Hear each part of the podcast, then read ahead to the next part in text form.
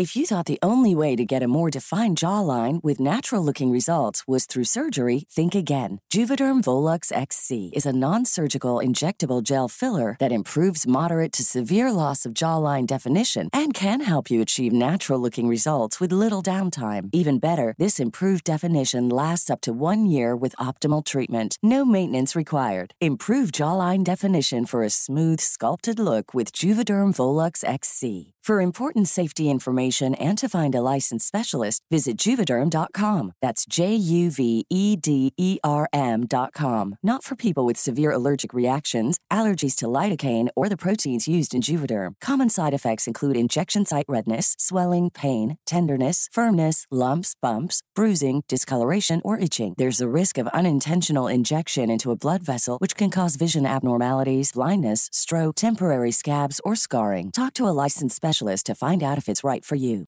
Millions of people have lost weight with personalized plans from Noom, like Evan, who can't stand salads and still lost 50 pounds. Salads, generally, for most people, are the easy button, right? For me, that wasn't an option. I never really was a salad guy. That's just not who I am. But Noom worked for me. Get your personalized plan today at Noom.com. Real Noom user compensated to provide their story. In four weeks, the typical Noom user can expect to lose one to two pounds per week. Individual results may vary.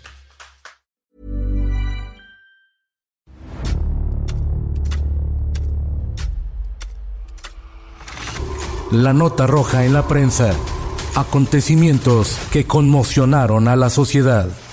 Esto es Archivos Secretos de la Policía.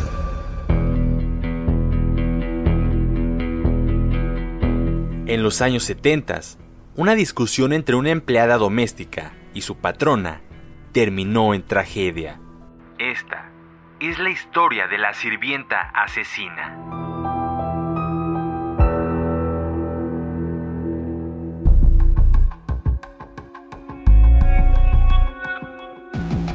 Una joven salió del edificio de departamentos ubicado en la calle Unión, número 118, en la colonia Escandón.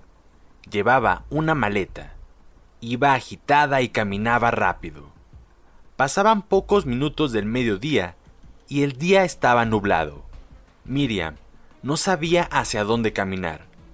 Tenía apenas dos años de estar viviendo ahí, cuando la señora María Rodríguez, una rica ganadera, la trajo de Chiapas a la gran urbe para trabajar en su casa como sirvienta.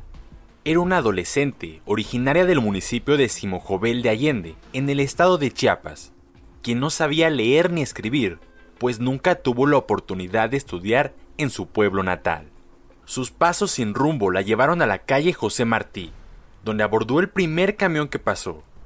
Pagó su pasaje y se sentó volteando para todas partes. Se colocó la maleta en las piernas y la abrazó muy fuerte. Después de algunos minutos, el camión llegó a su base, por los rumbos de San Ángel, al sur del entonces Distrito Federal. Miriam se bajó y se halló más confundida que antes. No tenía ningún familiar en la capital con quien pudiera acudir. Solo tenía la certeza de que no podía regresar al edificio de la colonia Escandón. Después de pensar en lo indigna que había sido la vida con ella y sus hermanos, Miriam se levantó de la banca, caminó unos metros y en la primera esquina abordó un taxi. ¿Dónde la llevo, señorita? No sé, señor. Me acaba de correr mi patrona y estoy perdida. Soy del estado de Chiapas y no conozco la ciudad. ¿Tiene algún familiar que viva aquí o alguna amiga o conocido donde pudiera llevarla? No tengo a nadie. Mis padres murieron hace años y no tengo dónde quedarme. ¿Qué caray, mija? ¿Y por qué te corrió tu patrona? Es que me trata mal, me castiga y pega y hasta me saca sangre. Entiendo, niña. Pero entonces, ¿dónde te vas a quedar? No puedes dormir en la calle. Hay mucho canijo malviviente que podría pasarse de listo contigo. Yo conozco a una vecina que le decimos la tía. Quizás ella pueda recomendarte con alguien para que puedas trabajar. Seguro también te da chance de quedarte en su casa esta noche.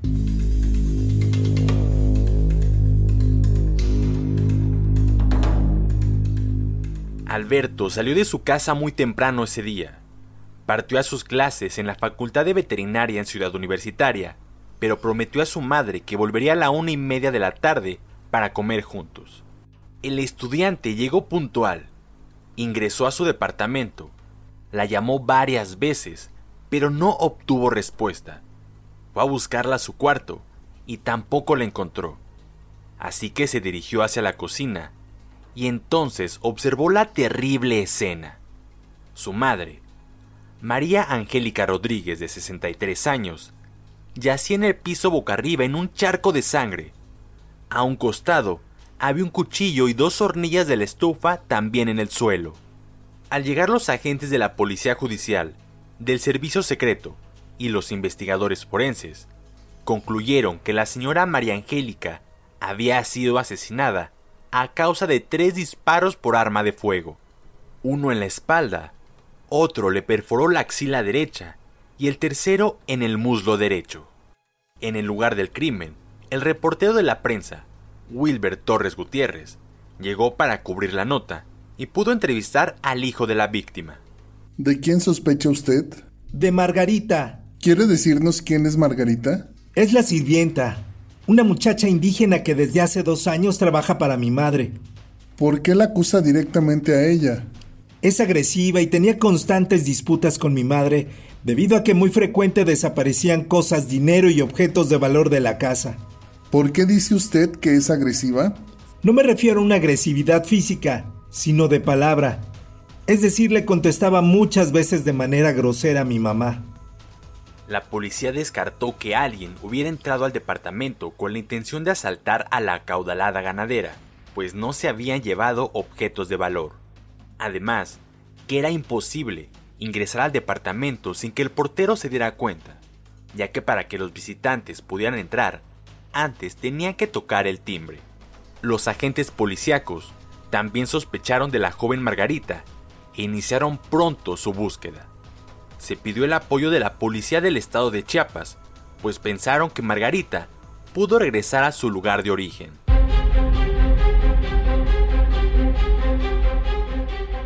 La policía judicial elaboró carteles con la foto y datos de la muchacha, donde se explicaba que llevaba una maleta y era originaria del estado de Chiapas. Así que los pegaron cerca de los paraderos de autobuses, en la recién inaugurada línea 1 del metro y por diversas calles del Distrito Federal. Pronto su estrategia dio resultado, pues al parecer, una vecina de la Oxisa vio cuando Margarita abordó un camión con rumbo a San Ángel. Entonces los agentes policíacos se dirigieron al paradero donde hacía base aquella ruta. Los policías interrogaron a varios choferes y les enseñaron la foto de la joven buscada. De pronto, un sujeto que se comió unos tacos en un puesto callejero se acercó mencionó a los agentes que hacía tres días que aquella muchacha se había subido a su taxi y le comentó que se encontraba perdida y no tenía ningún familiar con quien quedarse. Me dijo que trabajaba en una casa pero que su patrona la trataba mal y por eso decidió irse. La chamaca me preguntó si podía ayudarla, si conocía a alguien que le pudiera dar trabajo. Entonces la llevé con una vecina a quien llamamos la tía. Ahí se quedó con ella si le preguntan quizás pueda decirles dónde está. La tía confirmó lo dicho por su amigo taxista y les dio la ubicación de la casa donde le consiguió trabajo a Margarita, en una zona pudiente por los rumbos de Santa Fe. Los investigadores llegaron hasta dicho domicilio, tocaron el timbre y fue la misma Margarita quien les abrió la puerta. A usted la buscábamos, señorita. Nos va a acompañar a la delegación. Usted es la señorita Margarita, la que trabajaba en casa de la señora María Angélica Rodríguez, ahora muerta. No me llamo Margarita. ¿Qué hiciste con la pistola? Aquí la tengo, amarrada con un mecate debajo de mi blusa. Los agentes la desarmaron y la llevaron detenida.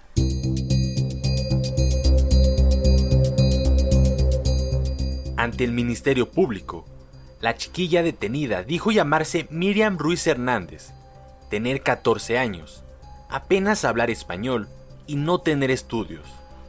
Contó tener una vida muy desventurada, pues sus padres habían muerto cuando era muy pequeña y creció al lado de sus seis hermanos. La señora me trajo hace dos años de mi tierra, no sé leer ni escribir. El reportero Wilber Torres Gutiérrez, de la prensa, entrevistó a la joven homicida en la delegación de policía. ¿De qué la acusan, Margarita? No me llamo Margarita. Me llamo Miriam Ruiz. ¿Qué es lo que hizo? Maté a la señora.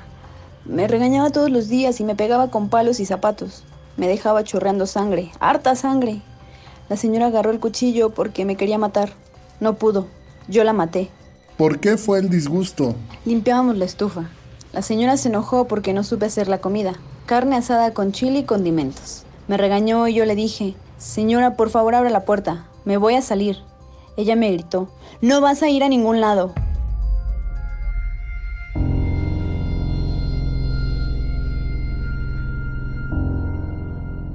Miriam explicó que quería irse a trabajar con la señora Marcela Gómez, quien vivía en el mismo edificio, pues ella le ofrecía un sueldo de 10 pesos diarios. Esta propuesta le convenía debido a que con la ganadera María Angélica Rodríguez ganaba solo 5 pesos a la semana, aunque hay que aclarar que su patrona era quien compraba ropa y zapatos a Miriam. En la maleta que llevaba la joven tras cometer el crimen se pudo contar una docena de faldas, varias blusas y ropa interior, pero quedó claro que a Miriam no le gustaba que la señora Rodríguez le comprara su ropa. La adolescente continuó su relato ante el reportero de manera tranquila. La señora agarró su cuchillo. Te voy a matar, me dijo. Caminé rápido hasta su recámara y cogí bajo la almohada la pistola. Regresé a la cocina y ella volvió a agarrar el cuchillo. Le pedí que abriera la puerta, pero no quiso. Le disparé un tiro y cayó. Le di dos tiros más. Ya no habló. Maté a la señora. Ella era mala. Ya no quiero matar. No quiero volver a pecar. Quiero trabajar. La jovencita Miriam Ruiz fue enviada al tribunal para menores donde se le impuso una condena. Quizás durante su encierro tuvo la oportunidad de aprender otro oficio o a leer y escribir. Tal vez cuando salió tuvo hijos, se casó y llevó una vida mínimamente feliz que revirtió un poco los sufrimientos que padeció en su infancia. Quizás no aprendió nada. Siguió trabajando como trabajadora doméstica y soportando abusos que fueron apagando todavía más su existencia. Meras suposiciones, pues no sabemos qué ocurrió con ella. Este caso, que tuvo lugar hace casi 50 años, nos muestra que hay comportamientos violentos que se siguen repitiendo en la actualidad y no hemos podido erradicarlos.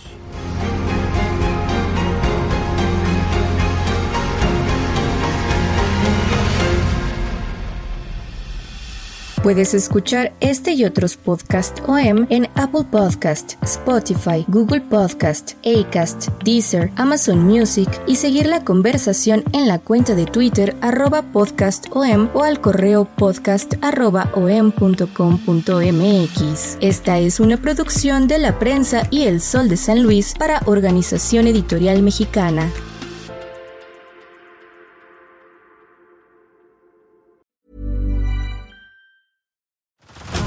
Head over to Hulu this March, where our new shows and movies will keep you streaming all month long. Catch the award winning movie Poor Things, starring Emma Stone, Mark Ruffalo, and Willem Dafoe. Check out the new documentary, Freaknik The Wildest Party Never Told, about the iconic Atlanta Street Party. And don't miss FX's Shogun, a reimagining of the epic tale, starring Anna Sawai. So, what are you waiting for? Go stream something new on Hulu. ¿No te encantaría tener 100 dólares extra en tu bolsillo? Haz que un experto bilingüe de TurboTax declare tus impuestos para el 31 de marzo y obtén 100 dólares de vuelta al instante. Porque no importa cuáles hayan sido tus logros del año pasado, TurboTax hace que cuenten. Obtén 100 dólares de vuelta y tus impuestos con 100% de precisión. Solo con Intuit TurboTax. Debes declarar para el 31 de marzo. Crédito solo aplicable al costo de la presentación federal con TurboTax Full Service. Oferta sujeta a cambios o cancelación en cualquier momento.